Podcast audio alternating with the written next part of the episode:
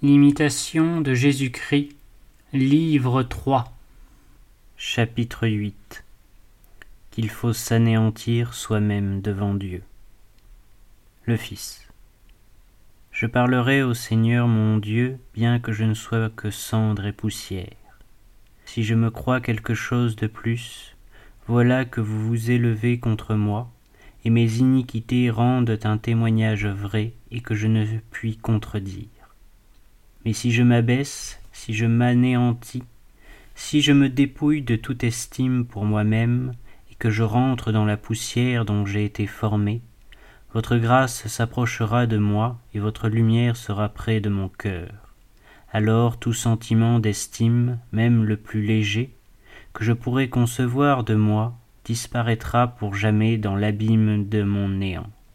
Là, vous me montrez à moi-même, vous me faites voir ce que je suis, ce que j'ai été, jusqu'où je suis descendu, car je ne suis rien et je ne le savais pas. Si vous me laissez à moi-même, que suis-je?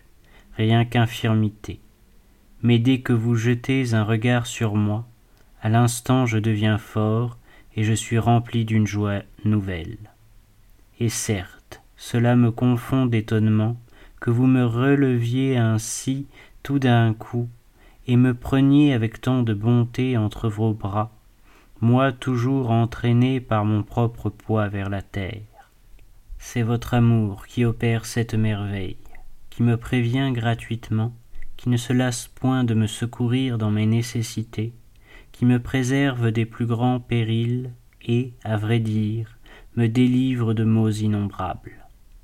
Car je me suis perdu en m'aimant d'un amour déréglé, mais en ne cherchant que vous, en aimant que vous, je vous ai trouvé et je me suis retrouvé moi-même, et l'amour m'a fait rentrer plus avant dans mon néant.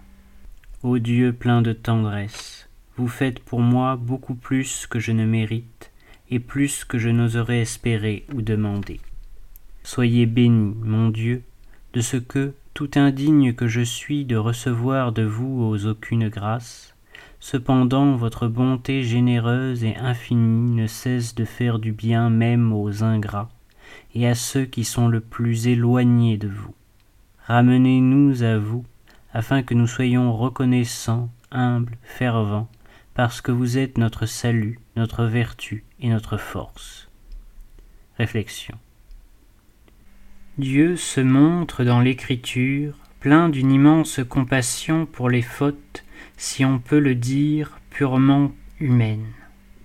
Mais il est sans pitié pour l'orgueil, principe de tout mal, pour l'orgueil qui est le crime propre de l'ange rebelle et qui s'attaque directement au souverain être. Il a dit Je suis Jéhovah, c'est mon nom, je ne donnerai point ma gloire à un autre. Or, tout orgueil tend par essence à s'égaler à Dieu, à se faire Dieu désordre tel que non seulement on n'en conçoit pas de plus grand, mais qu'on hésiterait à le croire possible s'il n'était sans cesse présent sous nos yeux, et si l'on n'en sentait pas le germe en soi-même. Aussi, voyez comme Dieu le foudroie, et d'abord cette ironie qui glace l'âme d'un effroi surnaturel. Voilà qu'Adam est devenu comme l'un de nous. Adam jeté nu, avec son péché, sur une terre maudite. Adam qui venait d'entendre cette parole, tu mourras de mort. Ses enfants imitent son crime, leur orgueil s'élève sans mesure. Alors l'Esprit divin. Comment es-tu tombé, toi qui te levais comme l'astre du matin, qui disais en ton cœur, je monterai dans les cieux, je poserai mon trône au-dessus des étoiles, et je serai semblable au Très-Haut. Voilà que tu seras traîné aux enfers, dans la profondeur du lac, on se baissera pour te voir. Lisez, dans l'Évangile, les effroyables malédictions prononcées contre les pharisiens superbes, tandis que celui qui s'abaisse est à l'instant justifié. Une femme pleure aux pieds de Jésus. Elle s'humilie de ses fautes, elle n'ose presque en solliciter le pardon. Son silence seul supplie. Le Sauveur ému la console. Beaucoup de péchés lui sont remis, parce qu'elle a beaucoup aimé. Mais l'orgueil n'aime point. C'est encore là un de ses caractères, et comme le type infernal. Il est le père de la haine, de l'envie, de la violence, de la fausse sécurité et de l'endurcissement. Sorti de l'abîme, il s'y replonge. Le reste est le mystère de l'éternelle justice. Ô Dieu, ayez pitié de votre pauvre créature. Le front dans la poussière, je m'anéantis devant vous, je sens, je confesse ma misère, ma corruption profonde, ma désolante impuissance, et tout ce qui à jamais me séparerait de vous, si votre grande miséricorde ne venait à mon secours par le don gratuit de la grâce. Daignez, daignez la répandre en mon âme.